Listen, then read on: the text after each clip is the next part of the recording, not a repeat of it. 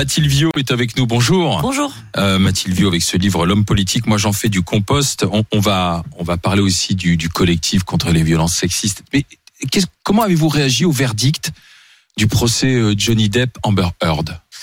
Euh, c'est une affaire que j'ai assez mal suivie pour tout vous dire. Donc euh, j'ai pas eu de réaction. J'ai vu l'acharnement sur les réseaux sociaux contre Amber Heard.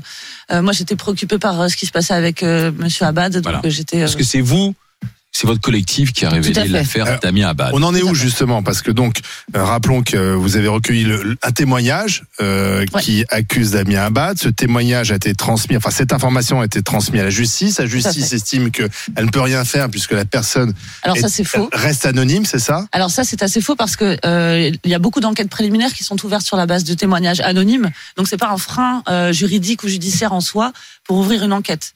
donc ils ont probablement décidé qu'ils n'avaient pas d'éléments suffisants. Après, ils sont pas venus nous voir, l'observatoire, donc on n'a pas été contacté par le parquet, euh, qui aurait pu venir nous demander, bah voilà, comment va la victime Est-ce que vous voulez nous en dire plus Est-ce que vous êtes sûr qu'elle veut garder l'anonymat euh, et nous apporter éventuellement des garanties sur sa protection Parce que c'est une question aussi de protection. Pourquoi la victime ne veut pas euh, porter plainte Elle s'est exprimée là-dessus dans Mediapart et puis un peu euh, via via notre hmm. voix, parce qu'on a fait un communiqué de presse, où on reprenait ces messages qu'elle nous avait envoyés, où elle dit qu'elle n'a pas envie de se mettre dans un tumulte euh, judiciaire qui est très violent, premièrement. Et deuxièmement, dans Mediapart, elle dit quelque chose que je trouve assez fort. C'est que la justice, quand elle passe dans des affaires comme ça le plus souvent, au vu de la configuration de ce type d'affaires qui se déroulent dans des huis clos, etc. Euh, on en arrive très souvent à des classements sans suite ou des non-lieux. Des non-lieux. Et très souvent, en fait, la réaction des gens, c'est de dire euh, ça n'a pas eu lieu justement, ça n'a pas existé. Et c'est tellement violent pour une victime qui a vécu ça de se dire en fait, si la justice passe, en fait, elle va faire pire que si je ne l'ai pas saisie, c'est-à-dire qu'elle va euh, effacer l'existence de ce phénomène. Et donc c'est la raison pour laquelle elle ne porte euh, pas plainte. Euh, et nous, l'observatoire, on n'est pas là pour donner des injonctions. Alors expliquer à ceux qui nous écoutent pourquoi a-t-elle parlé, puisque finalement elle ne veut pas non plus sortir de cet anonymat, craignant d'être dans une tumulte médiatique. Elle a parlé pour, je pense, faire un appel aussi d'air à d'autres témoignages. Clairement, il y a des, des, eu des témoignages, de, notamment chez LR, d'Aurélien Pradier, par exemple, qui expliquait qu'en fait, Monsieur Abad avait des comportements inappropriés avec beaucoup de personnes, et donc vraisemblablement vraisemblablement, comme c'est le cas dans d'autres affaires qu'on a pu voir avec PPDA par exemple ou, ou d'autres, euh, il y a des mécanismes systémiques qui sont mis en place par certains mecs en fait qui la sont. La euh, démolition médiatique est plus importante que la démolition pour les victimes. Que, le jugement le, le, jugement judiciaire. Pour les victimes Oui. Non mais bah, ce que vous faites, vous dites ça va le démolir médiatiquement non, on veut pas et c'est ça, et ça le plus non, important. on veut pas du tout le démolir. Euh, moi bah, j'ai non non non non moi je ne veux pas démolir, je veux faire en sorte et c'est beaucoup c'est beaucoup plus large que ça. Vous avez demandé sa démission. Oui, tout à fait. Mais sa démission, ça n'a rien à voir. Enfin, dans bah, une entreprise, par exemple, regardez Monsieur Bourdin. Excusez-moi, mais euh, il a eu des comportements inappropriés. L'entreprise a estimé qu'il ne pouvait pas rester dans les murs. Il y a une décision qui a été prise. Il n'y a pas eu de procès. Oui, mais l'affaire a été classée sans suite. Il n'y a pas eu de suite derrière. Mais peu importe. En fait, en réalité, ah, l'idée, c'est de dire. Non, mais l'idée. c'est ça. Non, mais l'idée, c'est de dire que ah, si vous si c'est sur la présomption d'innocence que vous voulez venir, on peut en, on peut en parler. Mmh. L'idée de la présomption d'innocence, c'est de dire on ne met pas une personne en prison sans jugement sans avoir eu accès aux contradictoires, etc. Là, on ne demande pas à Elisabeth Borne de mettre euh, Damien Abad en prison. On lui demande de, si vraisemblablement. De, le mettre de côté socialement. De le mettre non, pas socialement. Est-ce bah, que c'est faire la politique Oui, bah, non, mais il est ministre, il est censé incarner l'intérêt général. Est-ce qu'il peut incarner un intérêt général en ayant deux accusations de viol?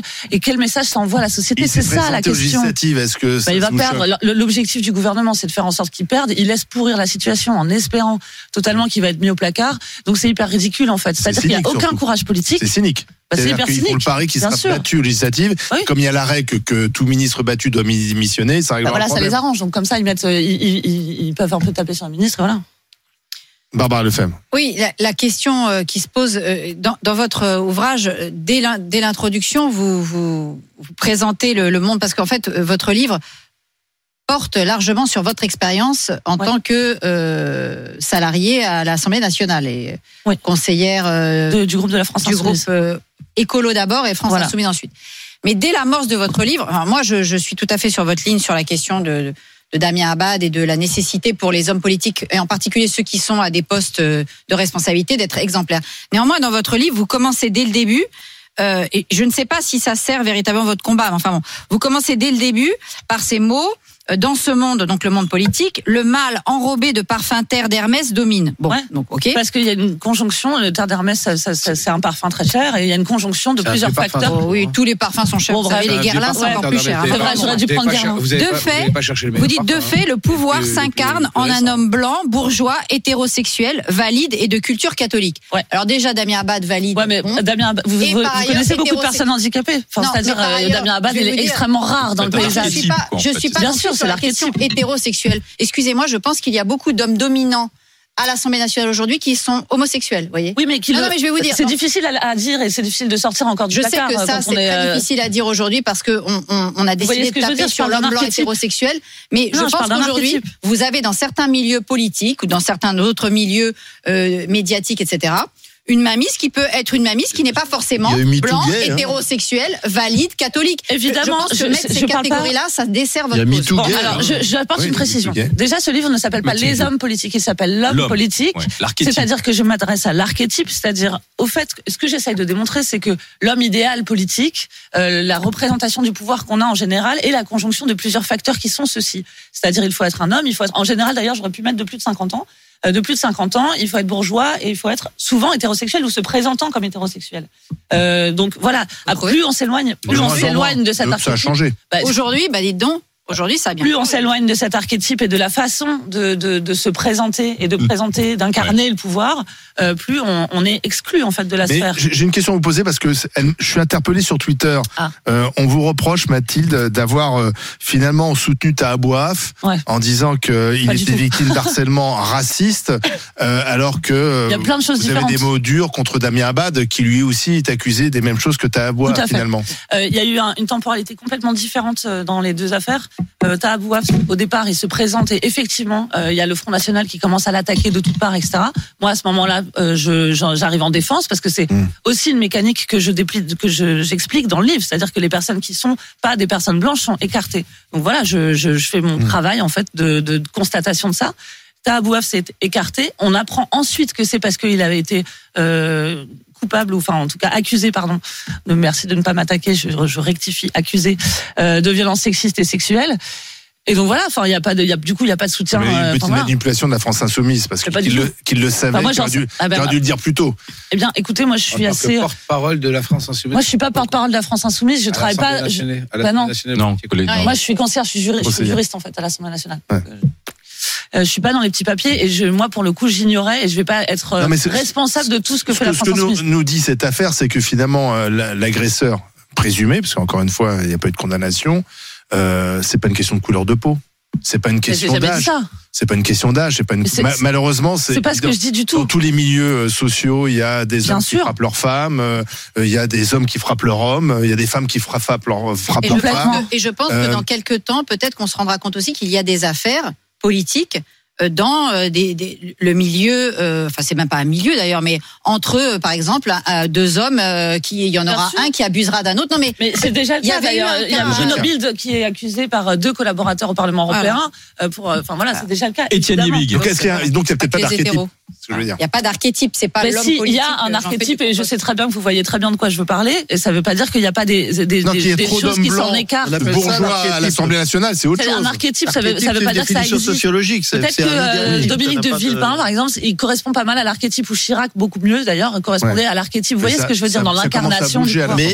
Étienne non, un- en, sociologie, un, un, un- un idéal type, ça n'existe pas. Bah c'est oui. juste qu'on on fait une représentation générale parce que ça réunit les pourcentages maxi- maximum Mm. de, de tas d'éléments. ouais. Et donc, on crée un idéal type qui, en fait, n'existe pas, mais il existe que comme produit intellectuel. Et il permet de comprendre des choses. Et il permet de, il permet d'expliquer et de comprendre. Oui, moi, je je voudrais juste euh, euh, revenir sur la question de l'observatoire euh, et de, de son utilité. Ce que, ce que, ce que franchement j'ai constaté, je suis moins branché sur la question des, des femmes euh, victimes de violences que sur la question des enfants victimes de violences par mon métier. Ouais. Et j'ai constaté que le fait qu'on ait commencé d'en parler depuis très peu de temps en fait, alors qu'il y a 100 000 enfants maltraités en France et un enfant sur 10 qui est victime d'inceste, le fait qu'on ait commencé d'en parler depuis 4-5 ans de façon réelle et que les médias s'en soient un peu emparés, permet quand même de façon vraie que des enfants commencent à parler très tôt, Mm. alors qu'avant, ils n'en parlaient que 10, 15 ans, 20 ans après. être détecté par les écoles, etc. Alors qu'avant, ils avaient Tout pas. le monde est sensibilisé à la question. Donc, je, je sur cette question-là, euh, vraiment, euh, enfin, je sais pas, est-ce que l'observatoire a été a été construit dans cet esprit-là? Euh, alors vraiment, du coup, pas du tout sur les enfants, mais l'objectif, effectivement, c'était de faire la démonstration que les partis politiques, pour l'instant, ne se se refusent de se saisir de la question des violences sexistes et sexuelles parce que ils sont, euh, si vous voulez, moi, ce que j'essaye aussi de démontrer dans ce livre, c'est qu'il y a une valorisation des comportements de domination et de violence, qui sont quelque chose. En fait, il y a un recrutement du personnel politique autour de ça, c'est-à-dire de la capacité euh, d'être agressif, de la capacité d'être, euh, voilà, de nuire aux voisins. Et en fait, si vous voulez, du coup, par conséquent, on se retrouve avec des personnes qui sont là euh, qui, ont, qui, ont, des problèmes en fait de domination et qui se, ça se manifeste aussi avec les femmes. Bah, De sûr. virilité, en fait, de, de, de symbolique virilité. de la virilité. Bah, Mais la domination, c'est d'abord une domination qui se fonde sur des critères le plus souvent sociaux et économiques. C'est-à-dire que vous avez non, vous avez parfois des gens qui viennent, quel que soit leur milieu et leur origine culturelle et leurs orientations sexuelles, s'ils viennent d'un milieu populaire et que tout d'un coup ils sont projetés Eh oui. dans un, mou- un- un- une situation de pouvoir, ils sont, ils deviennent euh, par euh, des, des, hasards et des le positives de la vie, ils deviennent députés. Tout d'un coup, on se, on se Et met à se rendre compte que bien qu'ils viennent d'un milieu populaire, bien qu'ils viennent de telle orientation euh, sexuelle ou de telle catégorie culturelle qui les avait mis dans une position de dominer, lorsqu'ils deviennent dominants, Bah oui. ils sont eux-mêmes Vous derrière. avez raison, mais vous avez Donc, dit quelque euh, chose dans c'est votre le phrase qui est très intéressant. C'est le pouvoir Vous avez dit ça. si par le plus grand des hasards de la vie. Non, non, mais. euh, Donc euh, vous avez vous-même dit qu'en fait c'était extrêmement rare. mais oui, mais et c'est ça ce aussi qui faut- montre bien que c'est la situation de pouvoir Moi, qui pense- crée le Bah, dominant. Oui. C'est pas euh, Oui. en soi le fait d'être blanc, catho, été hétéro, machin, pour qu'on est, dominant. On est dominant parce qu'on a le pouvoir économique, parce qu'on a l'argent, parce qu'on a la position hiérarchique, et c'est ça qui fait qu'on est dominant. J'essaye de le prendre à l'inverse. Dans le livre, Mais- de montrer qu'en fait, la, le fait que toutes ces personnes-là se ressemblent à l'Assemblée nationale, ça a créé des méthodes politiques qui sont Et ça a créé des comportements aussi. problématiques. Ça a créé des comportements vis-à-vis de vous, vis-à-vis de ceux qui sont les sûr. et je mets des je mets des guillemets les petites mains de l'Assemblée nationale. C'est ce que vous dites d'ailleurs que en, en fait on vous regardait comme euh, des machines à bosser et Mm. puis de temps en temps on passait, il y avait la main, enfin pas de temps en temps, la main baladeuse, Mm. euh, le, le- on vous attrapait, on vous glissait la main dans le cou euh, malgré votre col roulé. C'est ce que vous c'est ce que vous racontez. Bien et ça, sûr, et ça ouais. c'est le quotidien des femmes petites mains de l'Assemblée nationale. Tout à fait. Et c'est pour ça que en 2016, après l'affaire Bopin, avec d'autres, j'ai créé un collectif qui s'appelait Chères collaboratrices parce que c'était quelque chose qui était tellement fort et tu surtout. Il y a une omerta euh, là-dessus, c'est-à-dire qu'on n'est pas censé se rebeller contre ça. On est censé vraiment être à la disposition et puis on est censé bien fermer notre gueule euh, parce que euh, bah voilà, on, on, ça Combien sert à ça aussi. combien de propositions indécentes à l'Assemblée nationale? Moi, j'ai pas compté. Je sais pas. J'ai pas compté. Mais euh, il y en a eu. euh, Ouais, ouais. Il y a une, il y a une sale ambiance.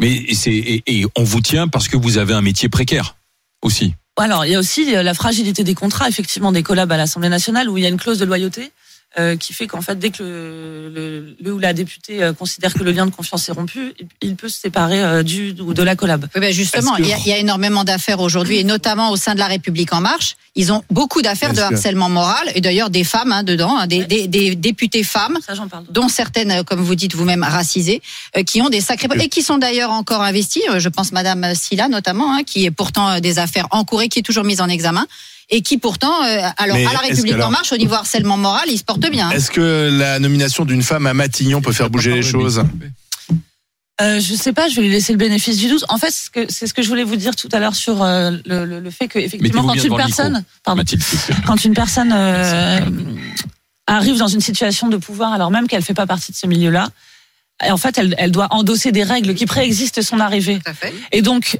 elle, une personne toute seule ne, pas, ne peut pas avoir le pouvoir de changer euh, la- toutes les normes qui ont lieu dans un milieu. Ouais. Et donc, c'est la raison pour laquelle Elisabeth Borne, je pense que malgré tout le éventuellement l'énergie qu'elle pourrait mettre, elle va avoir du mal à changer des choses.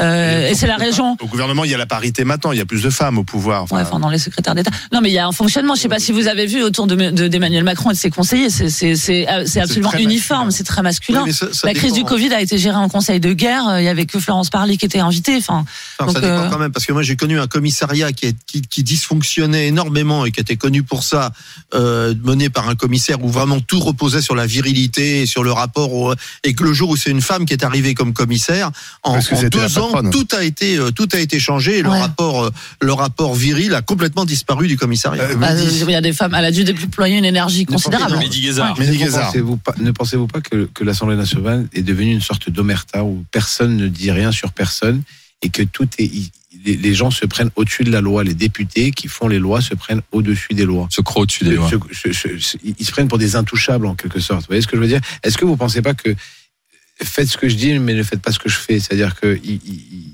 ils proposent des, des- des projets de loi pénale pour, pour pour le peuple, mais eux se permettent d'être hors Alors, la loi Mathilde avec leurs propres collaborateurs ou collaboratrices. Je pense que ça, je pense que, ils vous, ont vrillé en fait quand ils sont arrivés au je pense que ça vient d'une construction historique de, de, de, de l'Assemblée nationale, c'est-à-dire que en réalité, quand les députés euh, à la Révolution française et en 1795, lorsqu'ils s'installent vraiment dans le Palais Bourbon, en fait, ils décident de s'approprier tous les fastes qui étaient dus au roi avant. C'est une sorte de victoire sur euh, sur la monarchie. que les mœurs sont propres. Et et il y a une, une sorte de voilà de de, de ruissellement euh, de l'impunité euh, qui qui s'est installé de cette façon-là et qui est importante à détruire, je pense. Après, je pense pas que individuellement chacun se dise ah super. Je, Non, mais je- en je- je suis dans 2017, l'impunité, mais je pense qu'il y a vraiment, vous avez raison, un 2017, système quand- comme ça. Quand Emmanuel Macron a rentré justement des personnes euh, du, du Mets-toi plus près du micro, s'il te plaît, Mehdi. des, des, des, des personnes de la société civile, est-ce qu'il y a eu les mêmes mœurs qui ont été qui, qui ont continué en 2017 ou, ou Ah oui. ça s'est d'après vous un peu estompé? Pas du tout, ça s'est pas du tout estompé. En fait, les, les- ils sont arrivés C'est- à c'est- l'Assemblée nationale, ils ont endossé le costume et bam. En cow-boy, quoi. Bah, Aujourd'hui, on en parle quand même plus. Il faut reconnaître que Bah, bah, omerta. grâce à qui? Mais Ouais, c'est pas seulement qu'ils ont endossé le costume, c'est que dans tout, Ouais, là, c'est vous, des vous parlez quoi. de l'Assemblée nationale, mais je veux dire, quand vous avez tout d'un coup une possibilité d'accéder à un pouvoir qui est un pouvoir important, eh bien, vous avez des gens euh, que ça, euh, ça leur fait perdre la tête, ou même ça leur fait pas perdre la tête. C'est juste que ils ont enfin la possibilité d'exercer une tendance qui est la leur. Et d'ailleurs, je pense que si Non. on se lance en politique, c'est qu'on a quand même un petit peu euh, euh, cette, cette envie d'être pas forcément dans la domination, Dans le pouvoir. mais pas forcément complètement. C'est ça qu'il au faudrait changer. C'est ça qu'il faudrait changer. Il faudrait avez- recruter des gens qui ont envie de changer la, la vie des gens. Et ça, c'est hyper dur parce que Et pour l'instant, le recrutement du personnel politique ne se fait pas Après, sur la volonté des gens de modifier l'intérêt général. on parle beaucoup de politique, mais il y a une affaire, une autre affaire qui est euh, à la une, des, à la une partout, c'est l'affaire euh, de Jacques Boutier, le patron d'Assu 2000. Là, on a aussi des pratiques qui visiblement ont duré sur euh, De des- pouvoir. plusieurs décennies, de pouvoir, de toute puissance, etc. plus- c'est encore plus que grave. personne n'osait dénoncer à l'intérieur de l'entreprise, alors que tout le monde voyait des choses. Et là, ça, bon, à la fin de, de- on va dire, de sa carrière, puisqu'il a plus de 70 ans, tout d'un coup, tout sort. Mais là, on est dans l'entreprise, on n'est Ouais. plus dans la politique. Non, non, bien sûr. On pourrait, non, mais, y a PPDA, c'était pas pas non plus dans la politique. euh, Bourdin, c'était pas non plus dans la politique. euh, Hulot, c'était dans la politique, mais pas tant. euh. Bon, voilà, effectivement, il y a une. euh, Le plus important, je pense Quel que est le point c'est- commun C'est quand même bah, vous laisse me, je vous laisse me donner les points communs. Ce sont des hommes, des hommes blancs. Bah, ce sont des hommes qui, qui bourgeois surtout qui ont de l'argent. En fait, il y a aussi quelque chose de très intéressant, c'est qu'on arrive dans une nouvelle phase où pendant très longtemps il y a plusieurs formes de masculinité qui ont été pointées du doigt. Les beaufs avec euh, leur calendrier, euh, enfin les, les hommes dits racisés avec euh, leur euh, qui euh, alpaguent les femmes dans la rue, etc. Et maintenant on commence à se dire, en réalité, il va falloir cesser d'avoir une lecture euh, euh, comme ça. Assez faussée. En réalité, on a un problème avec euh, le- le- la virilité partout, la masculinité partout, Ah, et il on faut a un être problème avec l'homme. Là, par, là, par contre, donc vous glissez sur Ouais. l'idée qu'on a un problème avec l'homme avec un grand Ouais. H, quoi. Avec avec l'homme en tant que virilité. mascu- non, masculin, ah, en non, tant que, mais pas euh, du L'homme en tout. tant qu'être. Non, bah oui. non, pas du tout, Et pas en du tant tout. que, et en Mais tant non, qu'être biologique, si- doté non, en tant que la en tant que la construction Truc sociale, en tant que la Ah, construction sociale le genre masculin. valorise les hommes qui euh, justement peuvent Ah oui, mettre enfin, une emprise sur les autres. Pas Donc, une, il faut dégenrer l'homme, il faut oui. dégenrer Eh ben, écoutez, l'homme, que, l'image que l'image sociale de l'homme virilisé soit soit alors peut-être que ça va être remis en cause mais soit aujourd'hui l'image qui est valorisée dans le monde me paraît pas Eh complètement c'est nous fini. prenons pas aux hommes du patriarcat qui mettent les femmes sous bâche. mais c'est pareil c'est pareil hein. exactement le même phénomène Ouais, ouais, non, non, on est peut-être parfois contre, plus complaisant.